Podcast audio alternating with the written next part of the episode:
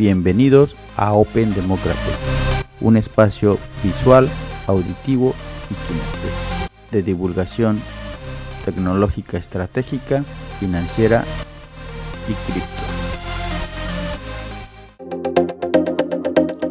Desde Dallas, Texas, Bitcoin no es una moneda, es un criptoactivo o un activo digital. Los rendimientos pasados no aseguran rendimientos futuros. Todo el material compartido en este podcast es educativo y no representa un consejo financiero. La Oficina Federal de Trade Commission o la Federal Trade Commission de Estados Unidos reporta que en el 2020 existieron aproximadamente 82 mil millones perdidos en cripto debido a robos de identidad, debido a fraudes realizados en línea, debido a pagos por ransomware attacks. En general, ese es el monto registrado por la Federal Trade Commission de Estados Unidos 82 mil millones de dólares perdidos en procesos de fraude. Por lo cual les voy a recomendar esta lectura de Shashana Subov, que habla del capitalismo de vigilancia. Es un libro muy interesante que precisamente toca el tema de identidad toca el tema del capitalismo de vigilancia, toca el tema de las empresas, de cómo procesan los grandes sets de datos o los conjuntos de datos, cómo van identificando a los usuarios y cómo van generando puntuaciones de crédito y hacia dónde deriva ese poder que las organizaciones están acumulando y que es derivado precisamente del manejo de la identidad de los usuarios. Es súper interesante la postura de esta autora, se lo recomiendo.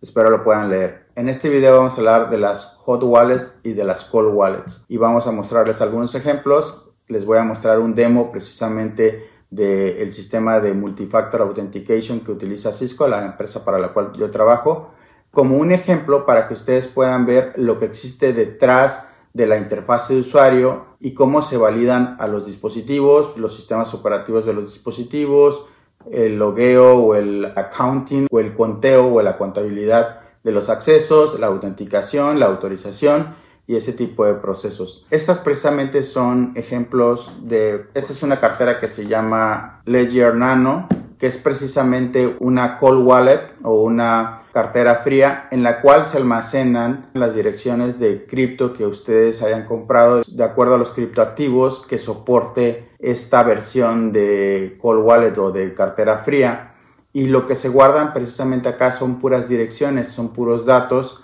que pueden ser decodificados con su llave privada. Normalmente existen dos componentes que son la llave privada, que es la llave que nosotros poseemos y la llave pública, que es la llave que tienen los exchanges, la llave pública, que es la llave con la cual se realizan las operaciones al exterior del dominio privado y en la cual se combina la operación para poder validar la autenticidad de esa operación con la llave privada que nosotros tenemos y con la llave pública que se puede exponer al público o que se puede exponer en línea.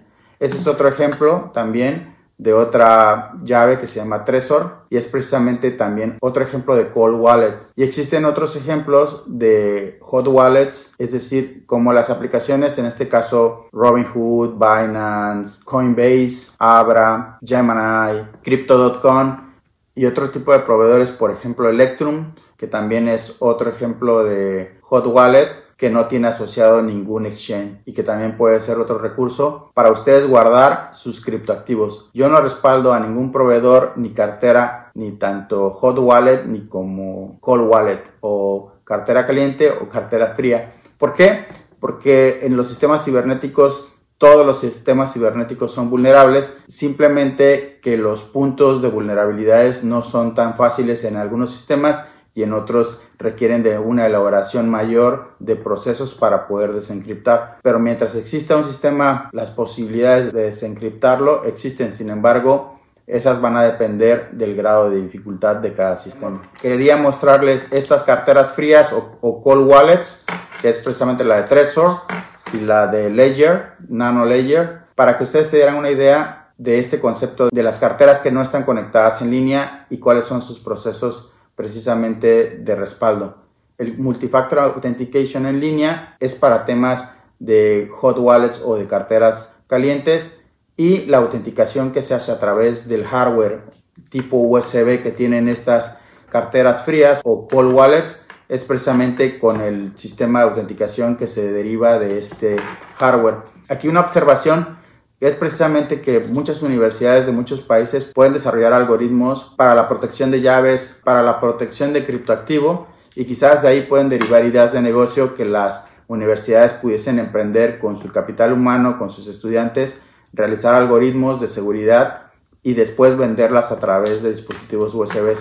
Y el valor precisamente es el algoritmo de seguridad o el mecanismo de seguridad para realizar una cold wallet. A mí se me hace una idea de negocio interesante para las universidades que tienen mucho talento y que pueden desarrollar algoritmos e implantarlos en una USB y de esta manera venderlos y generar un certificado de autenticidad del dispositivo. De esta manera se puede hacer una idea de negocio para las universidades. Es solamente una idea y me atrevo a compartirla. Los factores que tenemos que tener en cuenta para la seguridad, siempre investigar qué cripto vamos a comprar, en dónde lo vamos a almacenar, cómo lo vamos a almacenar y nuestros factores de autenticación para de esta manera proteger nuestros activos. Y a continuación voy a mostrarles un dashboard de una herramienta que utiliza Cisco que se llama Duo que es precisamente una plataforma de multifactor authentication, autenticación de múltiples factores. Este tipo de plataformas y no precisamente esta plataforma de dúo de Cisco, la empresa para la cual yo trabajo, son las que las empresas que tienen normalmente las hot wallets, es decir, las carteras cripto que están conectadas en línea, normalmente tienen un sistema de autenticación detrás del sistema de la hot wallet o de la cartera, si podemos traducir, caliente, que es precisamente, ¿por qué se le llama así? Porque es una cartera que está en línea, en la cual se pueden hacer transacciones con las plataformas de intercambio o también llamadas exchange. Entonces, esta plataforma que les voy a mostrar, que se llama Duo, precisamente muestra los dispositivos y qué sistemas operativos tienen estos dispositivos.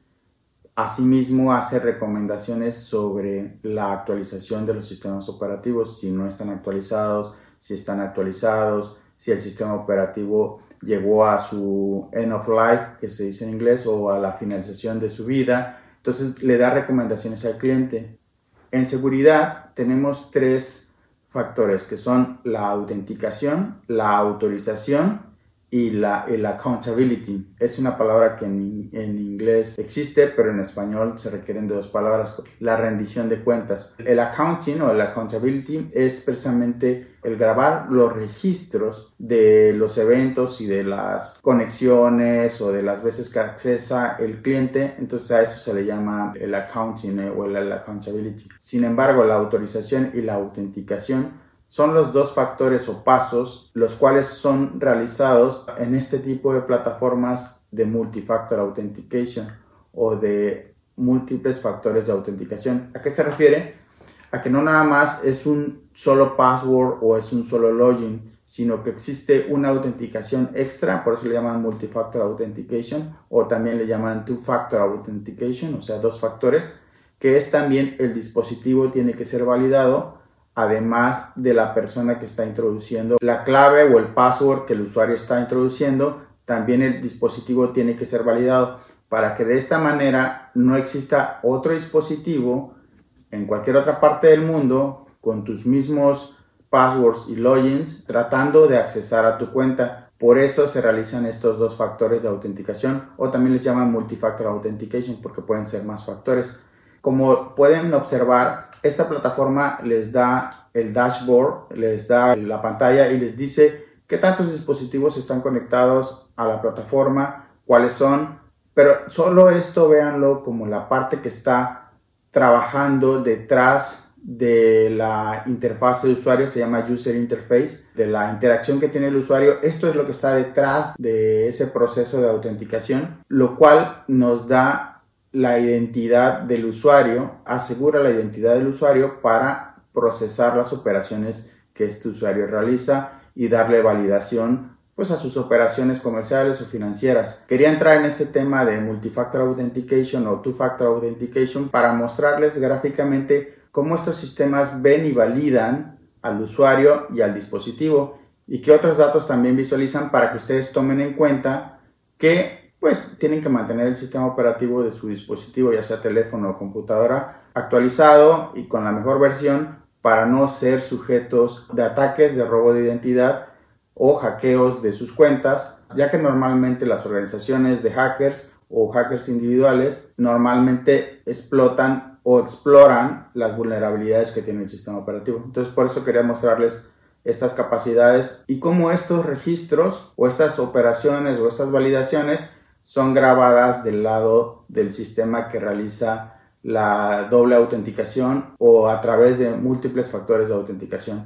Entonces les quería mostrar básicamente cuáles son los factores que se ven, cuáles son las estadísticas que se ven, las plataformas, los usuarios que están conectados. Este es un ambiente de demo, no tiene valores reales, es solamente un demo. Las políticas, por ejemplo, se pueden aplicar políticas para habilitar los tipos de usuarios y con qué tipo de browser pueden navegar, con qué tipo de browser no pueden navegar. Y de ahí se hacen las recomendaciones al usuario y se le pueden generar recomendaciones. Se le puede recomendar a través de el sistema de Multifactor Authentication que no navegue con un sistema que no está actualizado, con un browser o un navegador al cual ya se le han encontrado algunas vulnerabilidades o la versión de ese navegador que ha sido expuesta y que ya ha sido registrada en algún bridge o brecha que ya está documentado. Pues básicamente era esa parte que yo les quería mostrar, que es la parte de autenticación que funciona detrás de la hot wallet, de la cartera caliente, si podemos traducirlo así, que son básicamente las carteras que están en línea o las aplicaciones que tienen en línea, a diferencia de las cold wallets o de las carteras frías. Como pueden darse cuenta, esta pantalla nos muestran las estadísticas de autenticación, los dispositivos, los logs, qué tipo de aplicaciones, los registros con base en el tiempo, proxies o si se loguearon a través de un sistema operativo o de un sistema de correos. Bueno, básicamente les quería mostrar esto. Espero les haya gustado este demo, espero les haya gustado este video para saber más de las hot wallets y de las cold wallets y cómo estas operan y cuáles son los factores que se toman en cuenta para generar esa autenticación, esa autorización y esa rendición de cuentas o el accountability, que es básicamente el registro de los eventos y de los accesos que tienen los usuarios. Mi nombre es Mario Meraz. Muchas gracias. Bueno, esto ha sido todo por hoy. Bloque a bloque, bits a bits, Open Democratic.